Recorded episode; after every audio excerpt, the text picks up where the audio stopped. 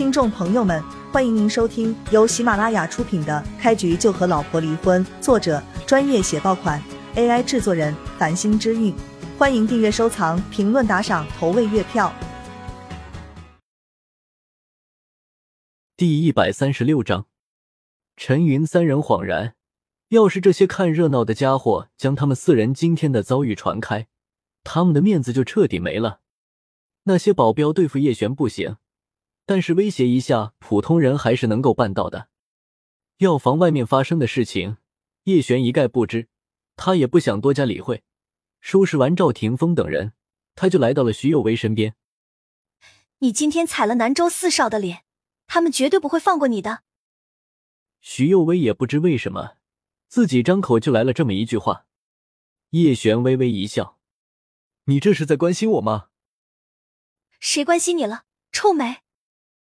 徐幼薇脸色微红，不想搭理叶璇，转头对那个药店的工作人员说道：“将之前的药材给我吧。”药店工作人员的注意力还放在叶璇身上，他被叶璇的威猛深深震撼了，一时间没有听到徐幼薇的话语。“喂，让你抓药材呢，不要发呆。”叶璇提醒了店员一句。“哦，不好意思，真是不好意思。”店员连忙询问徐有为：“你刚才说什么？我没有听清楚。”徐有为耐心倒是不错，他又重复了一遍：“将之前的药材给我吧，我全都买走。”“好，我这就给你包装。”店员看到叶璇跟徐有为似乎是熟人，没有半分迟疑，赶紧按照徐有为的话去办。药材装好过后，店员恭敬的将盒子递给徐有为。女士，一共是四万三千一百二十五元，请问您刷卡还是现金？徐幼薇十分尴尬，恨不得找一条地缝钻进去。他刚才光顾着看叶璇教训南州四少了，竟然忘了跟赵怀成借钱。当然，如果不是徐幼薇想要找赵怀成，刚才那一幕也就不会发生。我能赊欠吗？徐幼薇脸色红了一片，声若蚊蝇。若不是店员耳力好，根本就听不见。店员感到十分为难。按理来说，他是无法给徐幼薇赊欠的，因为药店有明确规定，这种做法不符合规矩。但是刚才店员也看出来，叶璇跟徐幼薇之间似乎有一些不错的关系。他要是拒绝了徐幼薇，很担心会被叶璇教训一顿。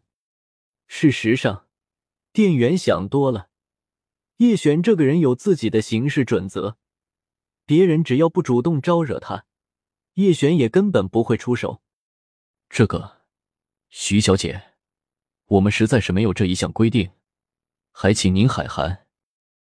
店员犹豫了一番，还是实话实说：徐幼薇要的这一份药材价值不菲，将近四万多，一旦出现了变故，相当于店员三个月的工资就没了。店员有些害怕徐有为身边的叶璇不假，但是他也不能用自己的饭碗来冒险。既然如此，那就还是老规矩吧。这些药材你先帮我留着，等我筹到了钱之后再来付款，这样总可以吧？徐有为内心有些失望，但是他很清楚，眼下也只有这样了。店员终于放心了，他就害怕徐有为将叶璇搬出来，强行让他答应赊账。可现在看来。徐有为并非那种不明事理的人，多谢徐小姐理解。你放心吧，药材我给你放起来，只要你在三天之内能够将钱筹来，都没有任何问题。店员提醒徐有为。徐有为一听这话，倒是有些惊喜，明白自己还是沾了叶璇的光。之前店员答应他赊账，也最后就是给他一个小时的时间，若一个小时之内。徐幼威还无法将钱拿来，药材店员就不会留着了。现在从一个小时变成了三天，让徐幼威放心多了，他有更多的时间去筹钱。我先帮你把这一笔钱付了吧，也省得你再跑一趟，那样很麻烦的。叶璇拿出自己的银行卡，就准备帮着徐幼威付账。徐幼威买这些中药当然是无鬼手的意思，奈何徐幼威跟他母亲都相信无鬼手。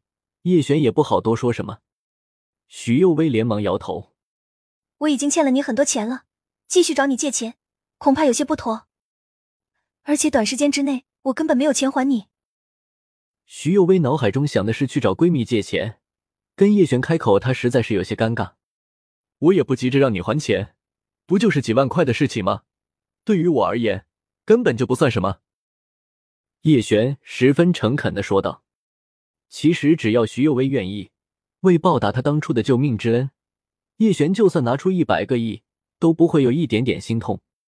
偏偏叶璇看得出来，徐幼薇是一个性格十分要强的女孩子，他强行给徐幼薇太多钱，徐幼薇肯定不会接受。一旁的店员倒是看得有些惊讶，他完全搞不清楚叶璇跟徐幼薇究竟是什么关系。